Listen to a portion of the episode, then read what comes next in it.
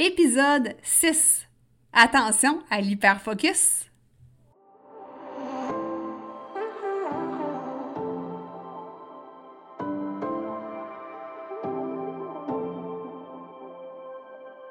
Si comme moi, tu marches le chemin du TDA avec ou sans H, Focus Squad, c'est ta place.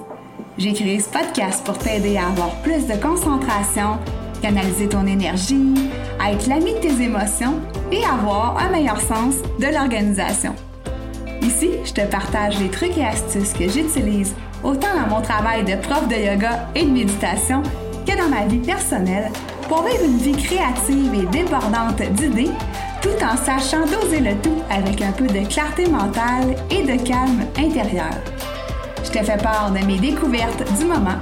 Je discute avec toi de la vraie vie, de défis auxquels on a à faire face, en apportant une touche positive et humoristique. Parce que le TDAH, c'est pas un bris, mais c'est plutôt une façon que notre cerveau a de fonctionner parmi tant d'autres. Tout est à notre portée et notre regard différent peut changer le monde.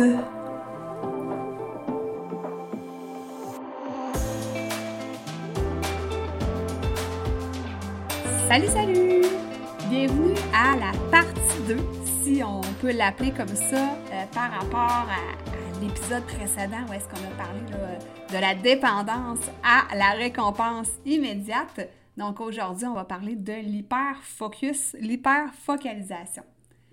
Si c'est pas déjà fait, comme je te répète à chaque épisode, pèse sur pause, puis va tout de suite t'abonner au podcast. Donc, comme ça, tu vas être certain, certaine d'avoir euh, les notifications pour pas manquer les prochains épisodes. Dernièrement, j'étais en train de peindre un meuble. Puis ça, je te fais une parenthèse, on dirait que c'est rendu une de mes nouvelles passions. On s'est acheté un condo, puis là, on a envie de décorer euh, avec des meubles antiques. Donc là, je m'amuse, je suis tout le temps rendue sur Marketplace Sérieusement, je pense que je suis droguée à Marketplace. Puis là, ben, j'achète plein de meubles que euh, je repeins. Tu sais, que je vais des fois décaper, puis repeindre avec des couleurs funky. Quoique là, cette fois-là, c'était pas très funky. c'était un meuble blanc que je repeignais en noir. Mais bref, je m'amuse comme une petite folle.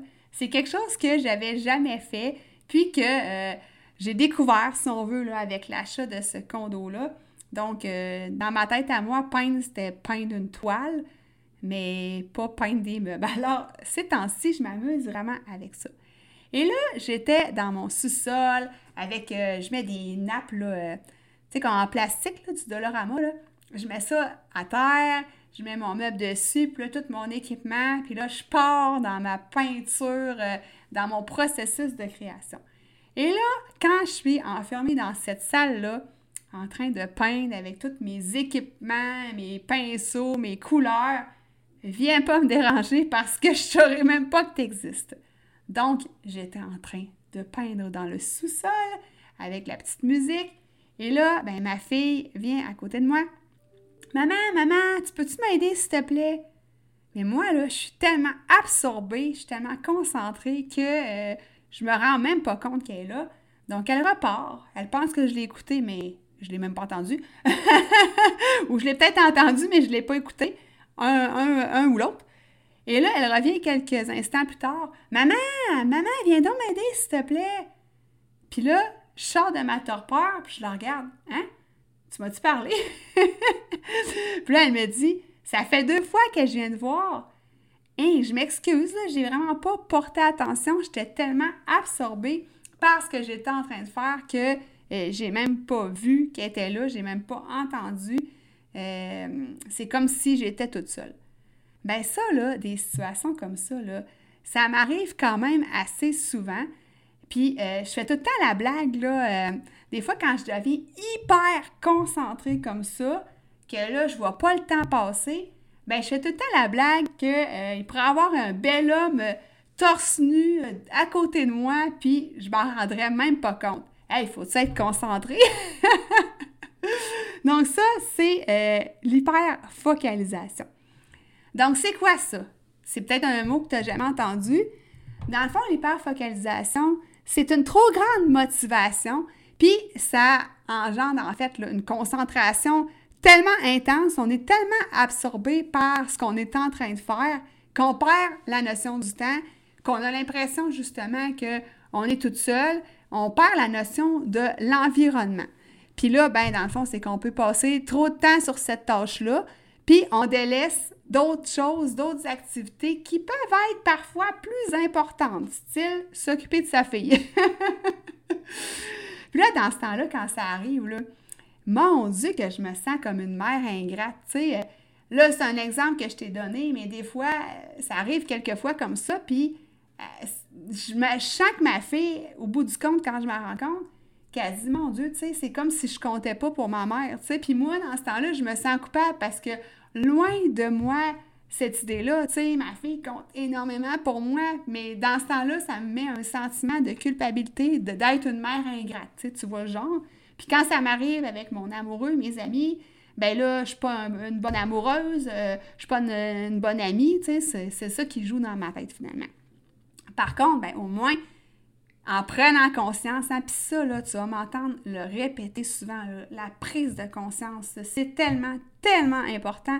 Tu sais, ça, ça enlève aussi de la culpabilité. Je mets pas de la faute sur « Ah, ben là, je suis TDAH, puis... Euh, c'est pas de ma faute euh, si je t'ai pas vu, tu sais, je, dis pas ça, je mets pas ça sur le dos du TDAH, mais je prends conscience que des fois, j'ai des périodes d'hyperfocalisation, puis c'est pas pour faire du mal à personne, c'est vraiment que je suis trop absorbée, trop concentrée, trop passionnée, puis ben, j'oublie tout le reste.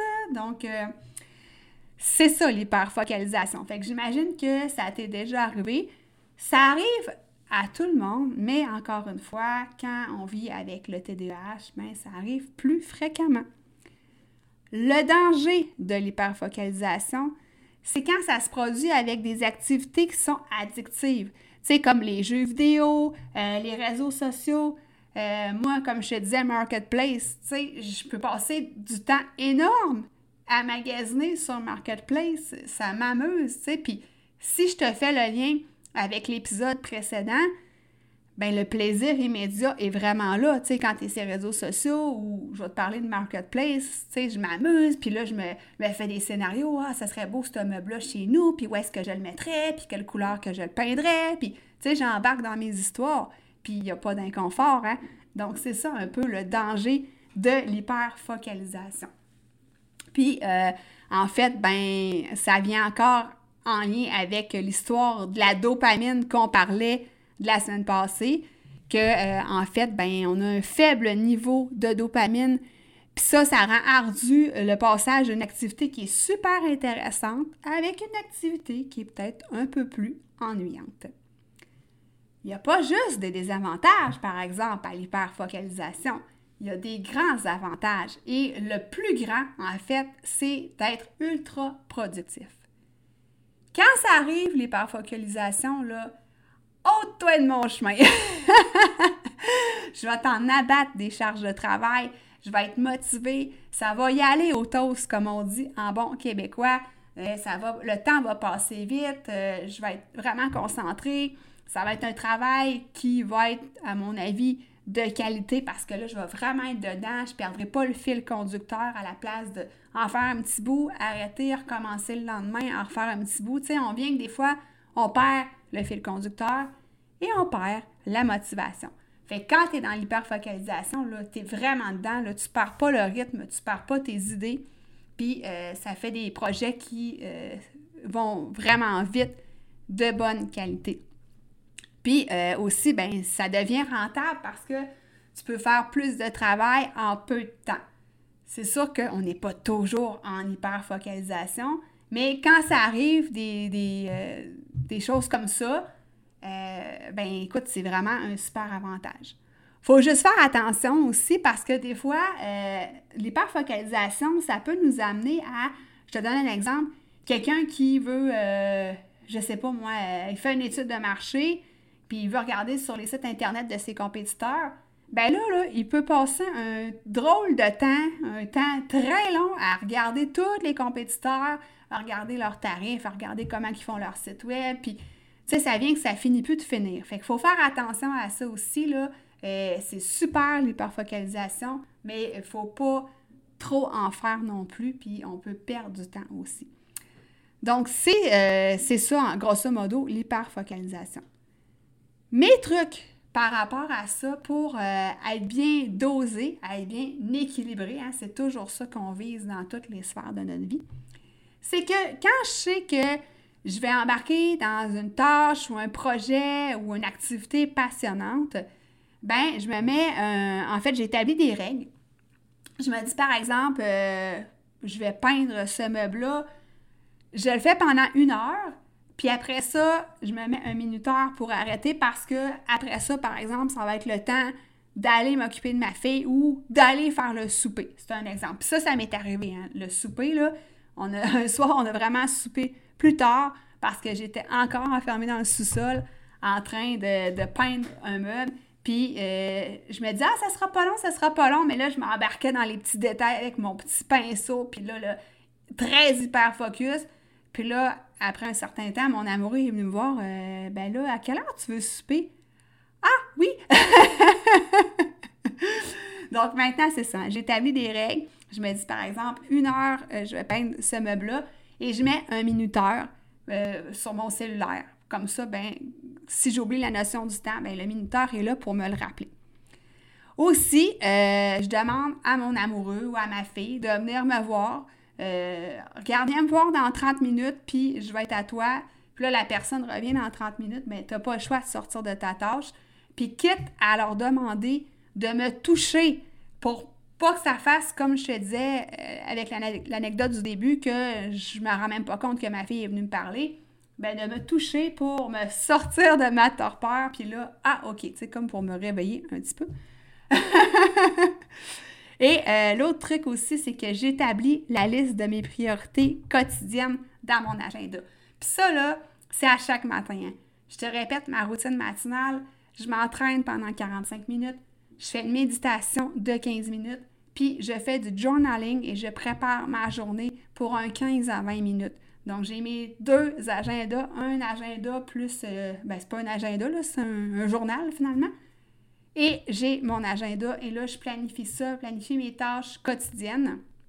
Donc, ça met un ordre de priorité pour ma journée. Donc, ça, ça m'aide énormément à ne pas partir en hyper focus puis à oublier la notion du temps puis oublier la priorité de mes tâches. Donc, si je te répète mes trucs, j'établis des règles puis je mets un minuteur. Je demande à mon entourage de venir m'interrompre puis j'établis la liste de mes priorités.